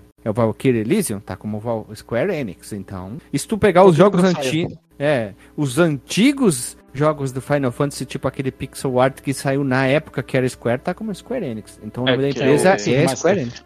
É, Square uhum. Enix. Ponto. É claro que no, no logo do jogo lá vai estar o, o, nome inteiro da empresa, né? Mas eu tô falando quando as pessoas falam, assim, né, da empresa. Normalmente uhum. é, a gente acaba falando, ah, é da Square. Então, uhum. Fala, se, se vai encurtar o nome, não fala o, o Enix, né? Eu acho que a, a marca ali enfraqueceu. Mas também tanto faz, tanto fez, porque, né, se juntaram, é uma empresa só e... Mas se eles falarem Square, dá na mesma porque tá tudo no mesmo balaio, né? Então não, não influencia nenhum, não influencia nada. É que nem falar maisena, né? Não fala mais amido de milho, é a mesma coisa. Sim. Não, é só que quando, quando tu pensa assim, na, tu pensa, ah, Square, aí tu vai olhar, é a Square hoje, e aí aquela Square que veio de toda aquela história da Square. E aí quando tu pensa em Enix, tu já só vai pensar na empresa antes da, da fusão. Né? Então é uhum. é meio. É, isso que eu quis dizer com a marca, assim, né? Meio que enfraqueceu com essa, com essa fusão aí. Mas acho que. E aí tu descobre que a Enix nunca fez nada, né?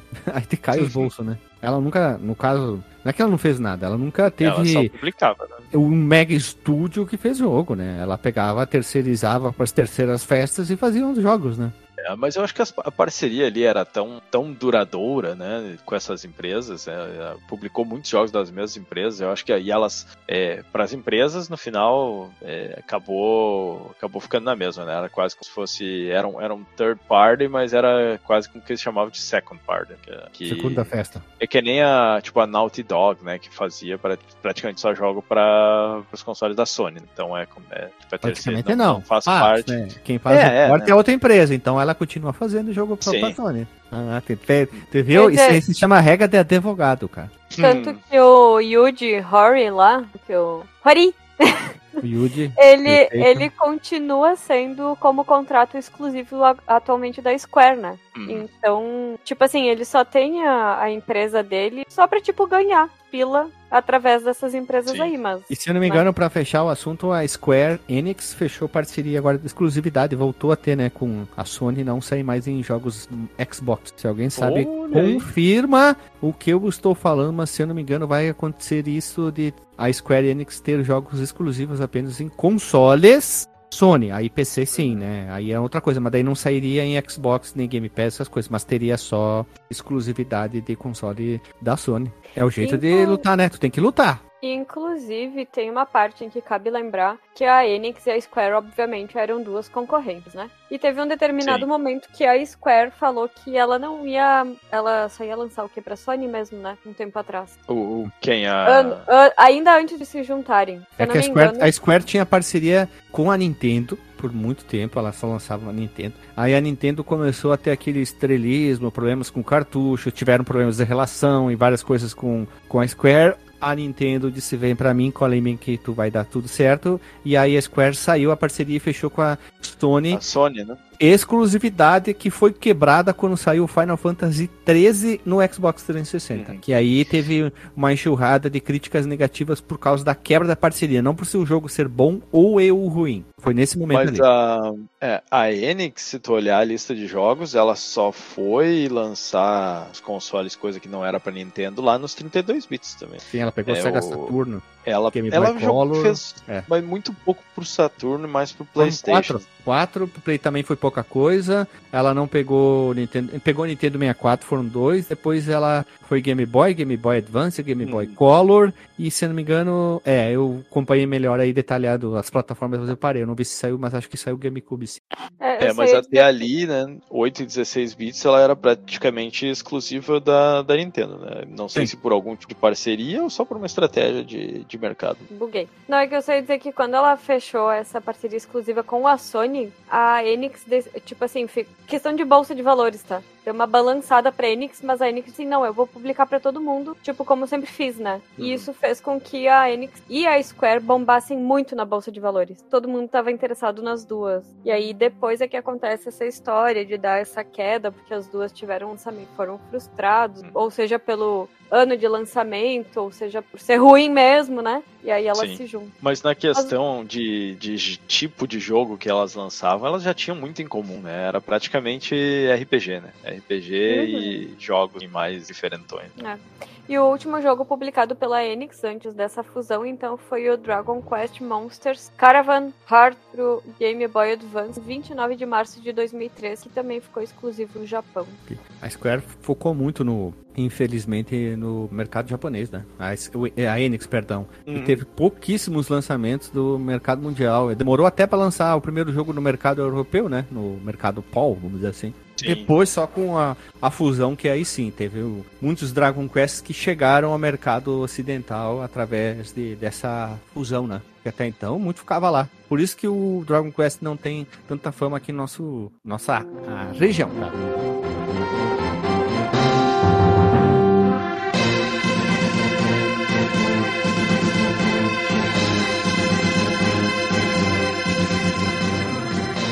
De jogos e séries notáveis que nós temos da Enix, nós temos, lógico, o Dragon Quest, não precisa ser falado. Actraiser, Ogre Battle, Soul Blazer, que é RPG. Agora começa o RPG, né? Illusion of Gaia, é. Wonder Project J, Mikael Makers, o Busta Groove, que é um jogo de tiro, Star Ocean e Tomb Raider. É, Tomb Raider 3 é RPG, não, brincadeira, não é RPG não. E Star Eu não sabia Ocean. disso não, Guilherme. Ah. Que o, o Tomb Raider 3 teve, ou foi de alguma forma, teve participação da, da Enix. Eles, eles da, publicaram da, da no né? Japão. Ah, tá. São publicadores do é tipo Japão. Tipo publisher, né? Na, é. Igual o Mischief Makers lá, que é da Treasure. Quem uhum. jogou lá pro Japão foi a Enix. É, que nem a Nintendo Olha levou Dragon Warrior, que era Quest pra virar Warrior.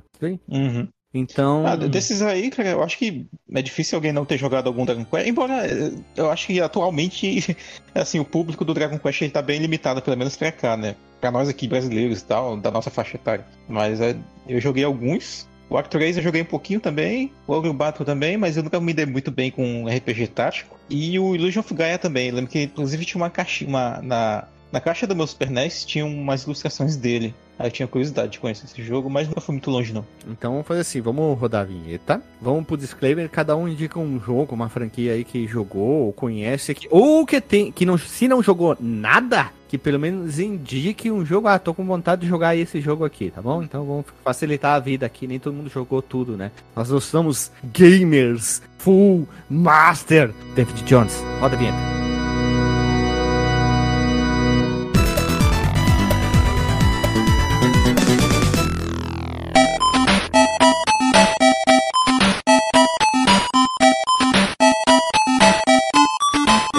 Voltamos à vinheta, meu povo amado, povo querido. Estamos aqui para o disclaimer e, e o povo, pessoa humana, o povo, que no caso é a mesma coisa que o, o orquestra da Lily, ele vai indicar um jogo, uma franquia, alguma coisa que já jogou e gostou, ou se não, pode ser também um jogo, franquia, qualquer coisa que tem vontade de jogar, meus irmãos. Vamos começar lá. Então, Lili, tudo outro quartem. Disclaimer e uma indicação aí. Buenas, eu já falei 5 milhões de vezes que eu adoro essa história enroladas, então eu gosto de gravar esse tipo de podcast. E eu vou sugerir, fazer um sugerimento para as pessoas do jogo ActRaiser, que da eu lista eu, eu, acho que foi o único jogo que eu joguei. Só porque toda... tem a parte de simulação, né, que eu tô sabendo. Hum. Exato!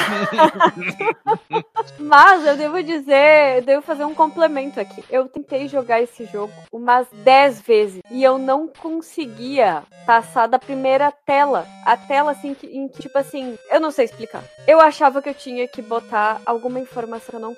Aparece um anjinho bem no início e Sim. eu clicava todos os botões e não ia para lugar nenhum. Até que um dia eu disse assim: não, não é possível. Eu preciso aprender a jogar esse jogo, me sentindo estúpida. E eu não lembro nem se eu fui procurar um vídeo, se eu fui procurar informação na internet ou se por acaso eu cliquei em alguma coisa que deu certo. E no uhum. fim foi o jogo e é muito divertido. A parte de simulação de verdade. Olha, é, eu abri uma live com isso aí, cara, que eu também não sei jogar nada desse jogo. eu também tentei jogar, Renato. Eu abri o jogo assim, fiquei olhando, tá, e aí? Beleza, não. tá joia, né? Beleza. Por favor, joia. faça um streaming pra gente. Eu não consegui. Eu não consegui jogar nada, o jogo não entendi bosta Sim, eu falava pro Gui, que merda. Opa, até cheguei a botar o vídeo aqui com, com som. Eu botava o, o jogo e dizia, mas meu Deus, eu já cliquei em todos os botões, como é que eu faço pra prosseguir? Não é possível que esse jogo seja só esse anjinho estúpido nessa tela. E aí ia pra tela onde tu desce com. Tipo, parece que tu tá de paraquedas, né? E aí que eu entendi que tu tem que descer pra uma região específica. Tu não pode simplesmente te atirar em qualquer local. E aí vai começar uma parte de ação e depois tu vai. que é bem divertida. E depois vai pra uma parte de emulação. Eu gostei tanto que eu quis tentar jogar o 2. Só que o 2 eu senti que eu não tenho talento suficiente para prosseguir na parte de ação, porque ele é, é muito. É que ele abandonou a parte da estratégia, ele abandonou, assim, ele deixou bastante é, de lado ele, e focou é mais, mais ação, no. Né? Mais ação. E parece que ele é difícil para um cacete a parte de ação. Ele é bonito, ele, é, ele tem um gráfico bonito, mas ele, eu, pelo que eu vi, assim, ele é super difícil, porque o, o personagem ele é lentão, assim, ele é uhum. tipo. É, ele é Belmonte sob o nome dele, provavelmente. Uhum. É, fica lá, né, andando aquele pesadão, assim. Então tu tem que. pra desviar dos inimigos, assim, é complicado. Não, e a parte mas eu tenho curiosidade desse jogo ainda. É, a parte de ação do 1 até que é ok, sabe? Mas do 2 parece que foi outra criatura que desenvolveu e deixou o negócio muito mais difícil. Hum. Eu não consegui prosseguir muito. Tipo, eu fui o quê? Uma fase meia, duas no máximo. Então essa é a minha indicação. Tentem jogar ActRaiser, que é muito legal. Uhum. Vamos lá, tudo, DJ. Pois é, eu, eu joguei muito pouco os jogos da Enix, infelizmente, porque como eu não tive Nintendinho e eu não tive nenhum console de 16 bits, a maioria desses jogos eu acabei jogando só depois é, na emulação e aí eu já não tava mais tanto assim. É, joguei alguns RPGs, mas foi mais ali é, os Breath of Fire, mais. É... Brelfy, Brelfy, por Brelfy, favor. É uma, é. é uma preferência uma pessoa aqui, eu acho uns, uns, uns Jonfa, vai lá. Sim, então esses uh, ali Final Fantasy, né, o Dragon Quest, nunca joguei. E é, teve um jogo que eu joguei na, na, emulação um pouco mais, não tá nessa lista, chama Brain Lord, que era bem bacaninha, mas depois. Joguei um pouquinho. Terminando. Né? Ele o tem cérebro um do, do Lord. Companion e tal, que é, que é bacaninha. Dessa lista ali, eu achei bem interessante o Mischief Makers, que é do 64, é um dos poucos jogos ainda mais 2D, assim, de, de plataforma do 64, e tô afim de, de jogar. E eu tenho uma certa curiosidade pelos RPGs ali que são de ação mais, né, não, não é por turno, que nem o Soul Blazer, Terra Nick, depois de ter jogado Zelda, Soul Blazer. eu fiquei assim, de, de repente uma hora eu, eu, vou jogar, tem que ver se eles têm, se eles saíram em inglês ou se eu vou ter que pegar, né, uma tradução. Um pet. Tu vai pegar um pet. Pet. Um é pet. um cachorrinho, né? Isso. É, pet. Um, um animal de estimação. Vamos seguindo o baile aqui, meus amigos, meus irmãos queridos. Vamos lá, tu, doutor Abdul. Opa! Então, cara, fazia tempo que a gente não gravava sobre empresa, né? Eu acho que são uhum. sempre é, podcasts muito cheios de curiosidade, cheios de história, né? Literalmente. E espero gravar mais aí, de repente, de empresas até maiores, que vai ter maiores histórias, mais histórias pra gente contar também, né? Nossas e tal, ligadas à, à empresa. E de recomendação, cara, eu acho que eu, eu vou deixar aqui um jogo que não foi citado nessa gravação até então, que é o Evo, que é o Search for Eden. Ou Eden, hum, acho que pronuncia Eden. Que é um joguinho de que ele combina elementos de plataforma e também de RPG e de evolução, né? Do teu personagem. E volta, né? Evol e volto. Nossa, pois é. E aí tem. Tu começa como um bichinho ali aquático, né? E tu vai evoluindo, passando por é, sendo réptil, é, réptil, mamífero e tal, e tu pode, tipo, no final da história ali se tornar humano, né? É claro que não é assim que a evolução acontece, né? Mas é, como elemento de jogabilidade, a parada funciona legal, assim. Eu acho que vale a pena deixar essa recomendação. E talvez com uma menção honrosa aqui, embora não seja da empresa, mas que teve a participação aí do Yuji Horii, o Chrono Trigger, né? Jogo que não é tão mencionado assim, que deveria ter mais espaço aqui no fliperama de boteco. É, mas né? aí já, repente... tamo, já, tu já tá em Square. Aí sim, é, tá na Square, um né? Inclusive... É um ponto fora da curva. Da curva. É um ponto né? fora, fora, da curva, né? Sim, sim, mas teve a, a, colaboração né, dos caras da Square, né? Incluindo o Yuji é, Mas daí tu Alexandrou, Alexandrou. Né? Começou a Alexandrar, é, é, não podemos. Não, por isso que eu falei, deu uma menção honrosa a ele, né? E, e, é porque o Alexandre, vem rápido aqui porque não entendeu. O Alexandre diz assim: é. pessoal, Hidden Gem de jogo de tiro. Ele chega com de futebol. De corrida. é. é. Ele chega com de corrida que tem que atira, né? É. Mas, mas é, é, é, isso foi uma, uma, só uma deixa, né? Pra de repente ouvintes aí, ó. Cobrem aí pra que a gente grave quando Trigger, cara. É um jogo que eu tenho muita vontade assim, de gravar pra, aqui no podcast. Doutor, e... doutor, doutor. Episódio 400? É, é pode ser, olha. Sai esse tá ano, hein? Eu vou ter que começar a jogar agora já pra, pra gravar. Sim, pra fazer os 18 mil finais, uhum. você vai começar agora, hein, hein, DJ? Senão tu não chega a tempo, hein? Tu vai ter que voltar no tempo pra poder jogar de novo, hein? Não, não. Pra mim esse jogo só tem um final, que vai ser o que eu vou fazer. E Quando subir os créditos. subir os créditos, acabou essa merda. É, e, e outro, outra menção honrosa também seria o Bush Move, né? Ou na verdade Bush Groove aqui no ocidente, que é o jogo de, de dança lá, com os, os bonequinhos. Outra coisa que vale a pena conhecer é do Playstation, né? E é isso aí. Vamos lá, Renatão. Cara, é um bastião dos RPGs, né? Dos JRPGs. É um brasileiro, né? Porque Bastião é o nome de brasileiro, né? Claro. e assim, bom, vou começar invertendo aqui a minha, a minha recomendação para uma recomendação reversa, porque eu nunca joguei Dragon Quest, né, cara? Pode me demitir aí à vontade. Eu sou uma fraude. Eu não conheço nada de, de RPG, né, cara? Na verdade, eu joguei pouquíssimos e foi naquela dificuldade, né, cara? Aí eu tava vendo aqui as capas dos, dos Dragon Quest pra Super Famicom, cara, são lindas, cara. É mais, né? Os desenhos lá do, do, do Dragon Ball lá, o Toriyama. O, Dra o Dragon Ball. o Dragon Ball, senhor Dragon, Dragon Ball. Então queria pedir uma recomendação reversa aí para qual que é o, o Dragon Quest que eu deveria começar. Qual que é o mais palatável pro cara que não tem a mínima intimidade com RPG? Vamos procurar no Google. Ou melhor, a gente poderia é, procurar entre é, nós e gravar. Cara, assim, pra quem. Enquanto alguém que jogou alguns Dragon Quests, eu nunca achei a série muito amigável, assim, em termos de menu, em termos de interface, não. Nesse né? sentido, Final Fantasy é muito mais ocidental do que o Dragon Quest. Mas. Né? Ixi, Pois é, é. Mas eu, eu, eu, recomendaria talvez começar pelo, pelos últimos, né? 10, pelo. Aliás, 10, não, eu acho que se não me engano é online, né? Pelo 11, tem 9 aí, que são hum. jogos ali nas plataformas modernas. E talvez nesse sentido, até porque são histórias isoladas, né? Não, não, não tem continuidade, assim. Tem algumas coisas que ligam ali um jogo com o outro, mas nada que exija que tu tenha jogado um jogo específico pra te entender a história ou alguma coisa assim. É acho é que vale a pena. Né? Eu mesmo aí, não joguei o 9 nem o 11, eu, eu parei ali no 4, eu acho. Eu achei que tinha... Não, foi o terceiro. Doutor, eu não joguei o 9, ah. nem 9, 10, 11, mas eu parei no 1. Mas esperamos que seja bom, né? É, eu joguei o 7 lá no PlayStation também, mas também não terminei. É, era, eu achava eles muito complicados assim para mim. Os menus eles não eram muito intuitivos. Tu, tu não tinha meio que um botão de ação. Né? Qualquer coisinha que tinha que fazer, tinha que abrir o menu, escolher a opção de ler, escolher a opção de conversar e tal. É, eles foram melhorando isso depois, já no Play 2 pra, pra cá, sabe? Nossa, então esquece, né? É, o 8, cara. O 8 é um jogo muito bonito e, e muito aclamado. Vou procurar, meu caro Renato, Vou procurar pra tu, ver se tem um ROM hackzinho que conserta, conserta isso. Porque o pessoal do ROM hack. O pessoal é do hack, digo eu aqui, ó, com voz de raiva, Ih, rancor e ódio. Esses caras é que fazem a máquina girar. Vamos lá. É mesmo, Guilherme? É, é verdade. E o pessoal é do podcast também. então tu vai jogar o meu joguinho lá do. Vou jogar o meu hack do Ninja Gaiden do Master System. Irei jogar em live stream, meu caro. Olha aí, cara. Meu caro aí. DJ RPG. Toma essa. Aí, essa esse aí é, é, uma peça importante do lore do, do, FDB. Tu botou na pauta? na ata? Põe na ata botei, aí, DJ. Botei na ata.